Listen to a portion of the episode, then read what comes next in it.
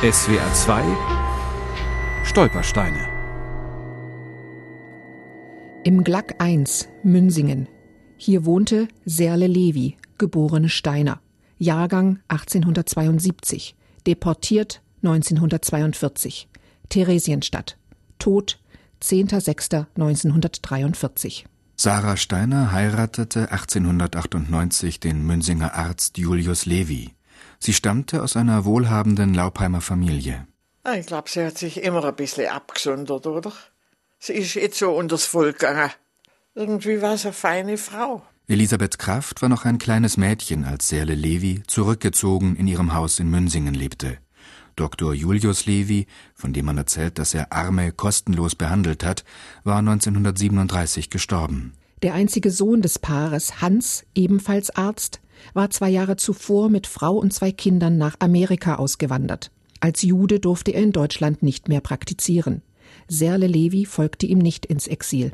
Also sie hat zu meiner Mutter gesagt, oh Frau Kraft, so eine alte Frau holen Sie doch wieder. Der Enkel Serle Levis, Niklas Steiner, lebt in New Jersey und kann sich an seine Großmutter nur aus Erzählungen erinnern.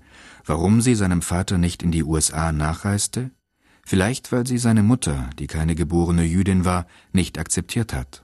Sie hat ihren Sohn vergöttert und sie macht es also für ihre Schwiegertochter sehr schwer. Also ich glaube, wenn mein Vater ein jüdisches Mädchen gefunden hat, wäre es das gleiche gewesen. Serle Levi blieb in den eigenen vier Wänden, buchstäblich.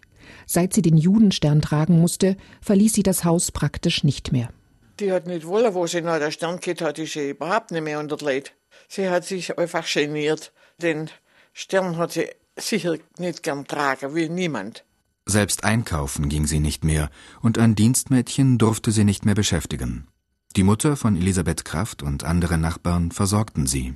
Und hinter auf das Fenstersimse manches nachgelegt, was sie brauchen können, oder aber auch, vielleicht hat sie manchmal auch was bestellt oder so, was sie braucht.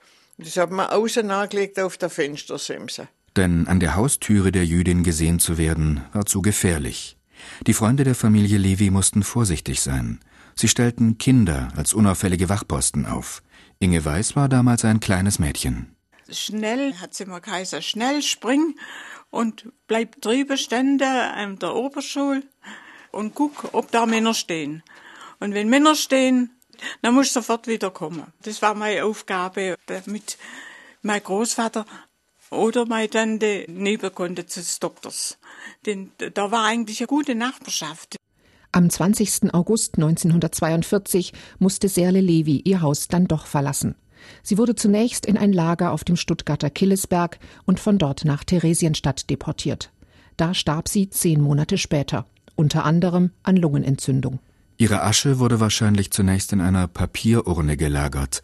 Als die Front näher rückte, schüttete man sie mit der Asche tausender anderer Menschen in den Fluss Eger. Ihren Namen ließen Verwandte mit auf den Grabstein ihres Mannes setzen. SWR 2 Stolpersteine. Auch im Internet unter swr2.de und als App für Smartphones.